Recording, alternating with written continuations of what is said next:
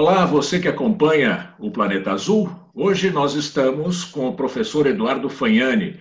Ele é economista, professor da Unicamp e autor do livro Previdência, o debate desonesto. Obrigado, professor Eduardo Fagnani, por estar aqui no Planeta Azul. Eu que agradeço, Rodolfo. É um prazer enorme.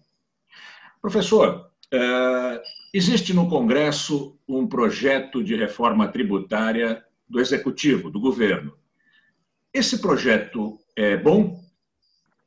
É, o, o projeto é ruim. É ruim. É, aliás, não é só esse projeto do governo, né? tem mais dois projetos. É, a PEC, chamada PEC 45, né, que tramita na Câmara, que é de autoria do, do economista Bernardo Api, e a PEC 110. Né? É, essas, esses três projetos eles é, resumiram o problema tributário brasileiro no que não é essencial, né? que é a reforma da tributação do consumo. É, tem muitos tributos que incidem sobre o consumo, então eles querem simplificar. Então você acaba com vários desses tributos e coloca um tributo só. Né? O imposto sobre valor agregado, que eles chamam, o imposto sobre bens e serviços, enfim. O problema todo é que não é esse o problema central da tributação no Brasil. O problema central na tributação no Brasil é que a gente é quase como uma, uma anomalia, se você comparar com as experiências internacionais, é que nós, nós é, tributamos muito o consumo e pouco a renda e o patrimônio. Né? É, e esses, esses dois projetos, são, esses três projetos são absolutamente omissos em relação a, a essa questão. Então, eles não vão diminuir, eles não vão diminuir a tributação sobre o consumo, mas apenas simplificá-lo. É isso. É isso. É, é simplificar, mas é, é, há uma possibilidade de aumentar ainda mais a tributação sobre o consumo, que é mais grave ainda. A tributação sobre o consumo, você sabe disso, ela, os economistas chamam a tributação sobre consumo de tributação regressiva, né? O que quer dizer isso? Quer dizer que a, o que é uma tributação progressiva? É quando quem ganha mais paga proporcionalmente mais a quem ganha menos. Né? E o consumo ele é regressivo, ou seja, quem ganha menos paga proporcionalmente mais. Por quê? Porque, é, vou dar um exemplo que talvez ajude a esclarecer. Você pega, por exemplo, uma geladeira que tem 300 reais é, de impostos. Então, esses 300 reais, para quem ganha mil reais, representa 30% da renda. Para quem ganha 10 mil reais, representa 3% da renda. Para quem ganha 100 mil reais, representa 0,3% da renda. Então, a tributação sobre o consumo ela penaliza os mais pobres né, e grande parte da classe média brasileira. Né? É porque, em geral, os pobres eles, eles consomem tudo, toda a sua renda. Né? Não tem capacidade de poupança de investimento. Não tem capacidade. Então, é, é, é essa é a questão. Então, só para você ter uma ideia, é, no Brasil, de tudo que nós arrecadamos, 50% vem do consumo. Enquanto que nos Estados Unidos é 17%. Né? As pessoas adoram os Estados Unidos, acham que o Brasil deveria seguir o exemplo americano. Né? Então, está aqui um exemplo. É, aqui, tudo que arrecadamos é 50% do consumo, nos Estados Unidos é 17%.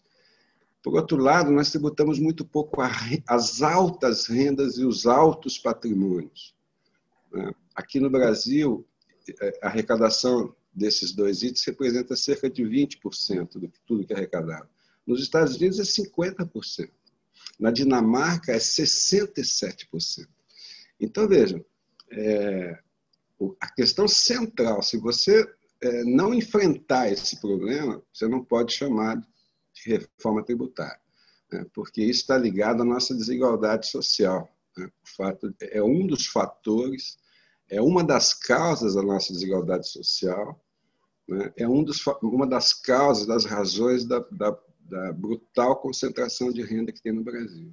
Ela provoca concentração de renda por quê? Porque ela tira é, o seu tributo dos mais pobres e o Estado acaba sendo sustentado por eles, é por isso? É, aqui no Brasil, outro dia o Bolsonaro falou uma frase que, que, que, que é correta, quer dizer, ele disse: Eu não vou tirar dos pobres para dar para os paupérrimos. Né?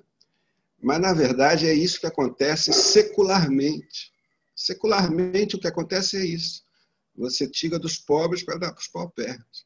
Hoje mesmo, na, nos jornais, tinha uma, uma, a equipe econômica trabalhava com a ideia de cortar um benefício, que chama benefício de prestação continuada, que atende a pessoas com deficiência, portadores de deficiência, e, e pessoas muito pobres, que, pobres que não conseguiram contribuir para a Previdência Social, né, que tem renda per capita até um quarto de salário mínimo. Então, os jornais hoje disseram: o governo quer reduzir essa, esse, esse benefício para financiar o Renda Brasil. Né? Agora, uhum. à tarde. O... Acabaram com o Renda Brasil. É. Então, mas é, é, é, essa, isso tem sido feito secularmente. Né? A gente acha que a carga tributária no Brasil é alta. Né? Ela é alta, é, ela é alta para os pobres e para uma parte da classe média, mas ela é, é ela é, ela é, é, é residual para as grandes para os grandes patrimônios, as grandes rendas. Por exemplo, nós temos aqui no Brasil um negócio chamado seguinte: uma pessoa é sócio de uma empresa e essa empresa vai distribuir os seus lucros, lucros e dividendos. Né? Então, você é sócio da empresa, é, é, você, como pessoa física, vai receber lucros e dividendos. Né? Esses lucros e dividendos que você recebe são isentos de tributação. Então, você pega, por exemplo, um banco. Os bancos, os quatro maiores bancos, deram é, 80 bilhões de lucros é, o ano passado. Então, pega um desses bancos teve 20 bilhões de lucros. Vai distribuir uma parte desses, é, desses lucros. Então, você pega um acionista majoritário, sei lá, que tem, por exemplo, vai receber 400 milhões de reais. 400 milhões de reais como juros de dividendos. Nenhum centavo desses 400 milhões é tributado. Né? Então, ao passo que, um outro exemplo fantástico, isso é, é, é assim, esse, o princípio da equidade, que a gente que se chama na, na tributação, ele foi escrito pela primeira vez pelo Adam Smith, né? Riqueza das Nações, que é um, um economista liberal clássico né? do século XVIII. Né? E, e, esse princípio diz assim, olha, a, a, tributação tem que ser regida pelo, pelo, pelo princípio da equidade, é, é, no qual ele diz assim, os súditos devem pagar ao rei é, de acordo com a sua capacidade contributiva, proporcionalmente à sua renda.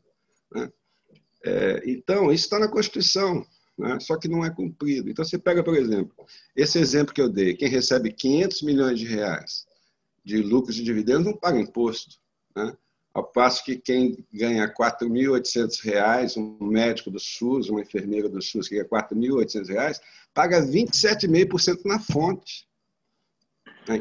Isso, isso, isso, isso, isso contradiz o princípio da equidade. Só mais um exemplo. Quem ganha 5 mil reais é taxado em 27,5% na fonte. Quem ganha 500 mil reais é taxado em 27,5% na fonte. Quer dizer, então essa ideia da progressividade é, não existe. Então, essa ideia que a carga tributária no Brasil é alta não é correta, ela é mal distribuída. Né? Ela atinge mais os pobres e a classe média, parte da classe média, e praticamente isenta os super ricos. A gente tem trabalhado com essa ideia dos super ricos.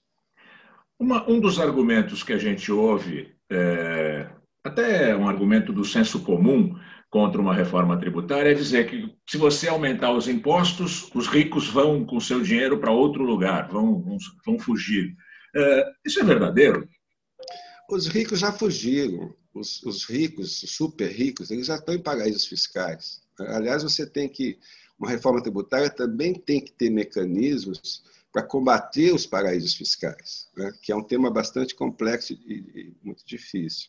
Mas os super ricos já estão nos paraísos fiscais, né? não vão fugir. A outra questão é a seguinte: para onde que eles vão fugir? Vão fugir para os Estados Unidos? Eles vão ser tributados em herança mais de 50%, renda mais de 50%. Então, para onde que eles vão fugir? Né? É, é um argumento que não se sustenta. Uhum. Você, por que, na sua opinião, essa estrutura tributária ela vai, ela vai, se mantém no Brasil uh, imexível, para usar um termo criado por um ex-ministro?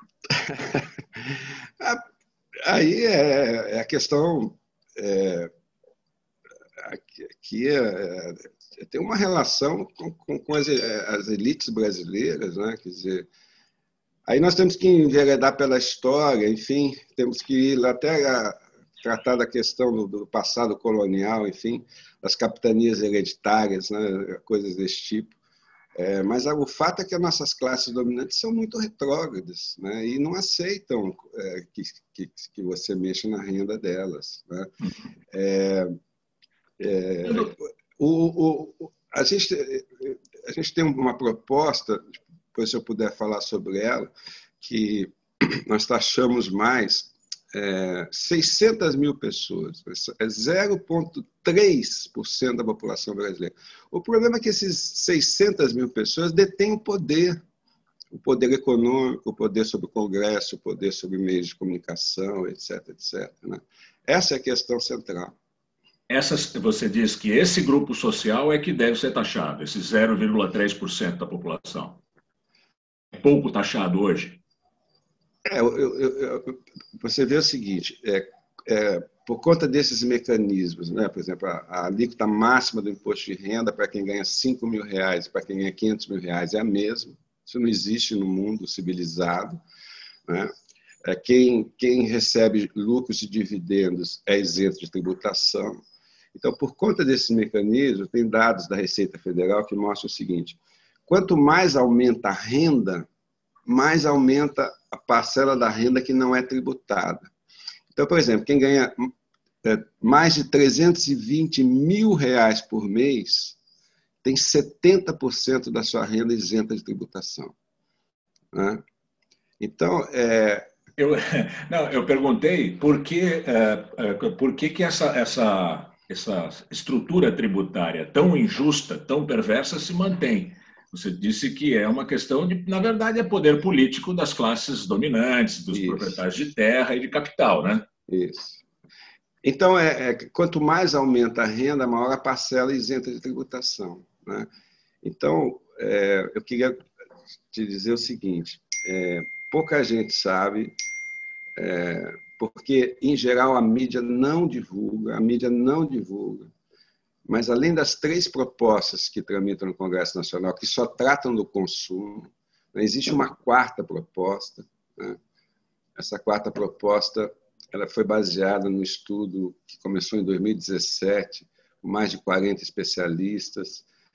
É, produzimos dois livros sobre isso, um que faz um diagnóstico, outro que apresenta propostas para mudar, e que depois esses estudos serviram de subsídio a uma proposta dos seis partidos da oposição. Existe uma, uma proposta que tramita no Congresso Nacional que ninguém sabe, ninguém sabe porque a imprensa não divulga, a grande imprensa não divulga, né, que que é, ela é uma ela se chama reforma tributária solidária, justa e sustentável, né? É, onde nós é, é a única que enfrenta essa questão de, da, da, pouca tributação sobre as altas rendas e os, e os altos patrimônios. Né? E qual é a diferença fundamental entre essa proposta uh, justa e solidária uh, para a proposta que interessa uh, a outros grupos sociais, a outras camadas sociais? Então, as três propostas que tramitam no Congresso Nacional só tratam da simplificação do consumo. Né? Esses problemas que eu te falei, a não tributação sobre lucros e dividendos, a não progressividade da líquida do imposto de renda, 27,5% para quem ganha 5 mil, 500 mil reais. Né? Por exemplo, esses dois, esses do, essas duas, eu, eu, chamo isso de obscenidades, são duas obscenidades. Né? Elas não tratam disso, elas são alheias a isso. Né? Já essa, a, a, a, essa proposta da oposição é a única é, que é, que enfrenta esse problema. Quer dizer, o que, o que essa proposta diz é o seguinte: não basta simplificar o consumo, tem que simplificar o consumo, mas tem que reduzir a tributação sobre o consumo, reduz a tributação sobre o consumo. E como é que você compensa essa redução da tributação sobre o consumo? Aumentando a tributação sobre renda e patrimônio. Né? Então você tem que fazer essa, essa mudança no sistema. E os nossos reequilíbrio. o reequilíbrio. E os nossos estudos mostram, são dados de 2015, que tecnicamente é possível você ampliar a receita sobre renda e patrimônio né, em 350 bilhões de reais né, e reduzir a tributação sobre o consumo e sobre a folha de serviços em 350 bilhões de reais, caso você queira manter a carga tributária é, inalterada. Então, essa proposta, a diferença é essa. Né? A gente propõe esse reequilíbrio, que é, que é, do meu ponto de vista, a questão central a ser enfrentada. Qualquer proposta que não enfrente isso não pode ser chamada de reforma tributária. Porque nós estamos falando do país que é mais desigual do mundo, Rodolfo. O Piketty, outro dia, deu uma entrevista dizendo o seguinte: é, a desigualdade nas últimas três décadas é, aumentou no mundo, mas ela é muito menor do que existia em 1900, começo do século passado, exceto no Brasil, diz ele. A desigualdade no Brasil hoje é semelhante à desigualdade que existia na Europa durante a Primeira Guerra. Quem diz isso é uma das maiores autoridades no assunto, que é o Tomás Piketty. Os mesmos estudos do Piketty mostram o seguinte: o Brasil é ele disputa com o Catar né, o campeonato é, mundial da concentração da renda. Né? O 1% brasileiro fica com cerca de 30% da renda. Na França, é cerca de 10%. Então, nós somos o campeão mundial em concentração da renda e desigualdade da renda. Então, num país como esse, tá certo? eu acho que é uma obscenidade você falar de reforma tributária e não enfrentar esse problema. Né? Tratar apenas da simplificação da questão do consumo. Né? Essa que é a questão central e esse é o ponto que, que, a, que a emenda substitutiva global é, apresentada pelas oposições, que teve assinatura de mais de 200 parlamentares de 11 partidos, né? essa, essa é a única proposta que enfrenta essa questão. Quando você fala que são 600 mil famílias, ou melhor, Pessoas. 600 mil, 600 mil CPFs, não famílias, que devem ser taxados. É, existe algum cálculo de que, que taxa seria ideal? Quanto se deveria taxar? Olha, é assim, ó, uma das propostas mais, import, mais é, relevantes, porque é assim, o imposto de renda, você pega um país é, capitalista é, com uma desigualdade relativamente menor, é, você vai ver assim, o coração do sistema tributário é o imposto sobre a renda, né? É o imposto sobre a renda. Então, por exemplo, é, na Alemanha, por exemplo, a, a, a, a Alemanha arrecada 10% do PIB aproximadamente com imposto de renda. Né? No Brasil é 2,5% do PIB. Então, o nosso imposto de renda é, é, é muito baixo. Né? Muito bem. Aí você tem esses problemas todos que eu te falei. A alíquota máxima é 27,5%. A alíquota máxima do imposto de renda já foi superior a 90% no Reino Unido e nos Estados Unidos entre 1940 e 1980. A alíquota máxima, não falando, a gente sempre diz disso, nós não estamos falando que tem quem tem um Jeep Renegade, certo? nós estamos falando do super rico. Né? E no Brasil, hoje, no Reino Unido, nos Estados Unidos, a alíquota máxima é em torno de 50%, 55%. Né? No Brasil é 27%. Então, o que a gente propõe? A gente propõe aumentar as faixas, é uma nova tabela de imposto de renda progressiva, né? onde você isenta quem ganha até três salários mínimos. Você tem mais ou menos 30 milhões de, de contribuintes. Né? Quem ganha até três salários mínimos são 11 milhões. Dizer, então você isenta 30, 34%. E taxa mais, aí você faz alíquotas progressivas de 27 a 30, 35, 40 e 45. Para quem? Para quem ganha mais de 30 mil reais. 30 mil reais. É, 30 mil, 40 mil, 50 mil, 100 mil, 200 mil, 500 mil. Né? É, quem ganha mais de 30 mil reais no Brasil? 600 mil pessoas. A alíquota máxima, é, a 600 mil pessoas no universo de 30 milhões. Né? 600 mil pessoas representa 0,3% da população. As pessoas falam, tem que taxar o 1%. Não tem, aqui no Brasil, tem que taxar o 0,3%. Quem vai, quem vai ter a alíquota máxima do imposto de renda de 45%, que é inferior à média dos países desenvolvidos? Uhum. São cerca de 211 mil contribuintes, 0,1% da população. E se você fizer isso, e além disso, é, acabar com a não tributação é, de lucros e dividendos, nós estimamos um, um, potencial de arrecadação adicional de 160 bilhões. Tá certo? Isso tudo está comprovado nos estudos técnicos que nós fizemos. Eduardo, você acha que o Estado brasileiro ele gasta muito, como argumentam algumas correntes da economia, que ele gasta muito, gasta mal, e por isso é preciso fazer uma, uma reforma tributária e ajustar os gastos do Estado? Eu acho que é, a questão do gasto, você tem que é, ver, é, é gasta onde. Né? É, nós gastamos. É, a outra questão é, a relação do gasto em relação à receita. Né? então, você não pode não, analisar só uma variável, o comportamento do gasto. Não, quer dizer, a questão toda é a seguinte: quando em crises é, desse tipo, é, é, o que a história econômica ensina. Né? É, o, o, Estado tem um papel central, é, ele tem que ser reforçado financeiramente, um dos, dos mecanismos é a questão tributária. Né? Isso que aconteceu, o próprio Piketty diz isso, quer dizer, tributação progressiva só, aconte, só aconteceu por conta das guerras, por conta da, da da Primeira Guerra, da Segunda Guerra. Né? Hoje a gente não vive uma situação de guerra, mas os efeitos na economia são semelhantes. É o que está dizendo o Banco Mundial, o Fundo Monetário Internacional, a Financial Times. Né? É, mas, é, é, em situações de crise, além da tributação, você, você tem que gastar, o Estado tem que gastar com política é, é, monetária, que a gente chama. Né? Então, só para você ter um exemplo, é, a Inglaterra na Segunda Guerra, só para dar um exemplo, a Inglaterra na Segunda Guerra, a, a dívida dela chegou a 270% do PIB. E aí o que ela fez para sair da crise?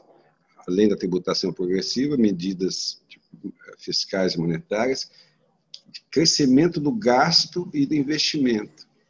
E a dívida, e a relação dívida-PIB, que é uma relação matemática, né? se o PIB crescer mais do que a dívida, ele se, foi, foi se reduzindo para 40% na década de 60.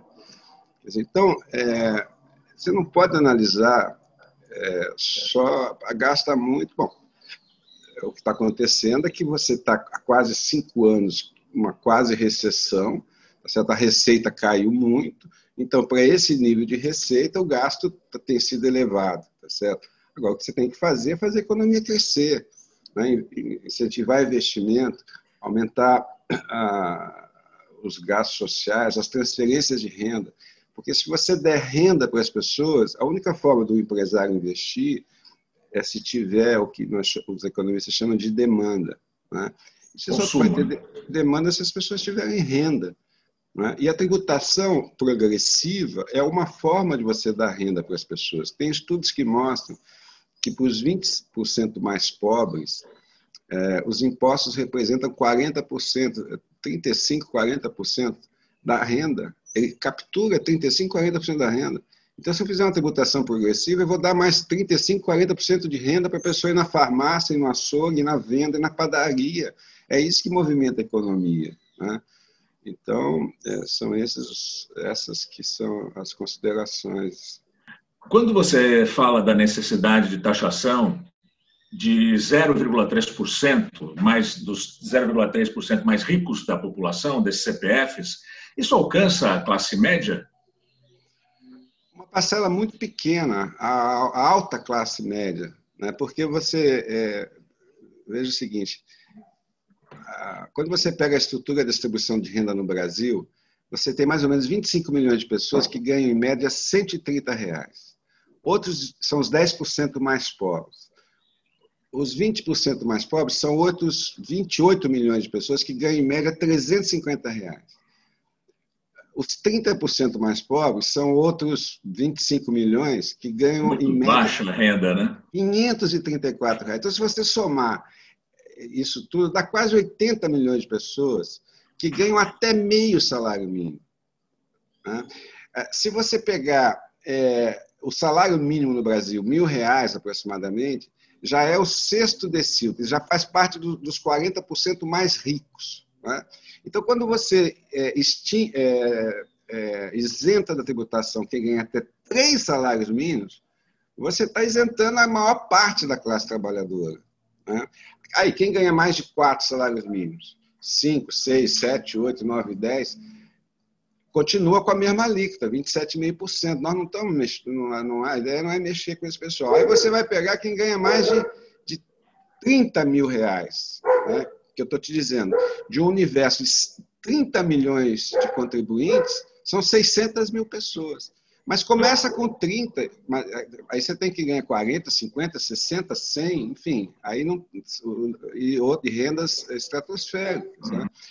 São, são 600 mil pessoas. Né?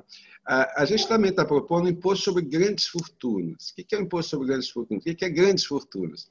É quem tem patrimônio superior a 10 milhões de reais. Né? Então, quem, quem tem patrimônio. Então, se a pessoa tem é, 12 milhões de reais, ela vai pagar meio por cento sobre 2 milhões, sobre o que exceder 10 milhões. Quantas pessoas no Brasil têm um patrimônio é, superior a 10 milhões de reais? 59 mil contribuintes, 59 mil contribuintes, 0,028% da população brasileira. Então, então, quer dizer, o que, o que, o que é, nós, essa proposta das, da, dos partidos da oposição está propondo é isso, é, são super ricos. Né? A pessoa que está assistindo aqui o nosso programa, não estão pensando é, na classe média. É, eu, eu, disse, quer dizer, não é quem tem um carro Toyota 2017, tá certo? Eu estou falando do sujeito que tem o, o Jipão da Mercedes. Você já viu falar no Jipão da Mercedes? Custa um milhão de reais. E o Brasil é o país que mais vende esse Jipão da, da Mercedes. Tem vários cantores sertanejos aí a, e apresentadores de televisão que tem esse Jipão da Mercedes. Né? Não é quem tem o Toyota, quem tem o Jipão. Tá certo? Uhum. São 600 mil pessoas num, num, país de 211 milhões. É, um, um argumento contrário a, ao seu também bastante do senso comum, é de que os ricos não têm nada em seu nome pessoal, então não adianta. Essa é uma legislação que, que não passa pelo CPF individual. Você concorda com essa crítica? Olha, é, é, você tem ocultação de patrimônio, isso tem mesmo, tem patrimônio em paraíso fiscal, isso é verdade. Mas é, a gente, eu estou trabalhando com os dados, e todas as estimativas que nós fizemos são com base nos dados da Receita Federal. Né? São os dados que, que são disponíveis né, na Receita Federal. Né? A Receita conhece esses dados. Evidente que quando a gente está propondo é, o imposto sobre grandes fortunas, é, a gente até propõe um projeto de lei. Quem propôs isso foram auditores fiscais que conhecem tudo desse, dessas, desses planejamentos tributários. Uhum.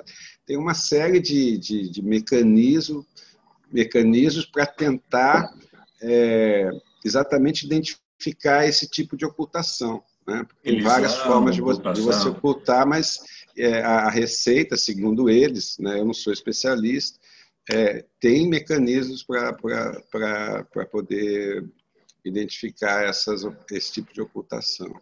Professor, uma última pergunta. A aprovação de uma reforma tributária que mereça esse nome de reforma tributária e faça jus à, distribuição de renda no Brasil, à nossa escala social, ela é uma questão mais técnico-econômica ou mais política? Eu acho que é uma questão moral, Rodolfo. é, é, é um escândalo você conviver é, com um país é, com esse grau, que nós somos um dos países mais desiguais do mundo, nós somos o país que tem maior concentração de renda do mundo.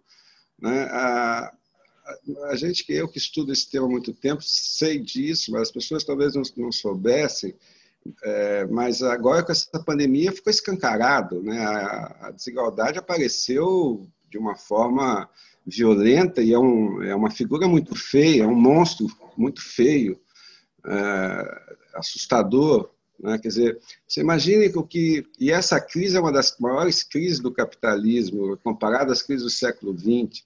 Né? Vai ser uma crise de longa duração, de difícil recuperação. Até recentemente, nós tínhamos mais gente fora do, do mercado de trabalho do que trabalhando. Isso nunca aconteceu no Brasil. Estou falando de 80, 60, 80 milhões de pessoas que não têm renda. Né? quando as pessoas voltarem para o mercado de trabalho, vão pressionar, a taxa de desemprego deve ir para 20%, 25%, 30%, não sei. Né? Então, essa aqui é a questão. Olha, você, quando você teve esse auxílio emergencial de 600 reais, sabe o que esse auxílio real de 600 eh, reais fez? Reduziu a desigualdade de renda no Brasil para o seu menor nível histórico, menor nível histórico, 600 reais. E, erradicou, e erradicou a pobreza.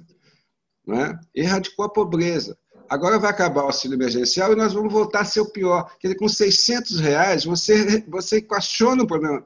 Quer dizer, um programa desse tipo custa quanto? 400, 500 bilhões? Em 2015, nós pagamos 500 bilhões de juros. E não foi nenhum escândalo. Né? Então, eh, será que, será que é, com 600 reais nós resolvemos isso? Como é que se financia isso? Várias formas, entre as quais a reforma tributária. Eu tenho dito o seguinte, o, o maior vírus do Brasil é, primeiro é a ganância das elites, não é a pandemia. A pandemia, daqui a um ano, vai ter uma vacina. É a ganância das elites, né, o obscurantismo, a ignorância né, e a desigualdade. Porque a desigualdade é um vírus secular no nosso país e eu não vejo é, solução a curto e médio prazo. Pelo contrário, tudo que eu vejo né, é, é, são medidas que aprofundam ainda mais a desigualdade. Tira do pobre para dar para o paupérrimo, tá certo? E, não, e, e ninguém mexe nos super ricos, no andar de cima. Né? Então, acho que, e, e, e, segundo até o Banco Mundial, até o Fundo Monetário Internacional, combater a desigualdade é uma excelente medida econômica. É, isso quem está dizendo é o Banco Mundial, o Fundo Monetário Internacional. Porque fomenta a demanda. Porque fomenta a demanda e faz a economia crescer. Eles estão absolutamente preocupados com essa explosão da desigualdade no mundo. Né? E essa pandemia ela, ela, ela, ela vai agravar ainda mais a desigualdade no mundo. É o que diz todos os relatórios técnicos dessas organizações internacionais. E isso é péssimo para a economia, porque não existe capitalismo sem consumidor. É simples assim. Né? Então, é, combater a desigualdade, além de ser uma questão moral, né, é um ótimo remédio econômico. Né? E, infelizmente, as nossas elites são tão atrasadas, tão retrógradas, que não conseguem entender isso. Tá bem. Eu agradeço muito ao professor Eduardo Fagnani por essa entrevista. O professor Fagnani é, trabalha na Unicamp, é professor da Unicamp e é autor do livro Previdência, o debate desonesto. Muito obrigado, professor Fagnani, pela entrevista. Eu que agradeço, Rodolfo. Foi um prazer enorme.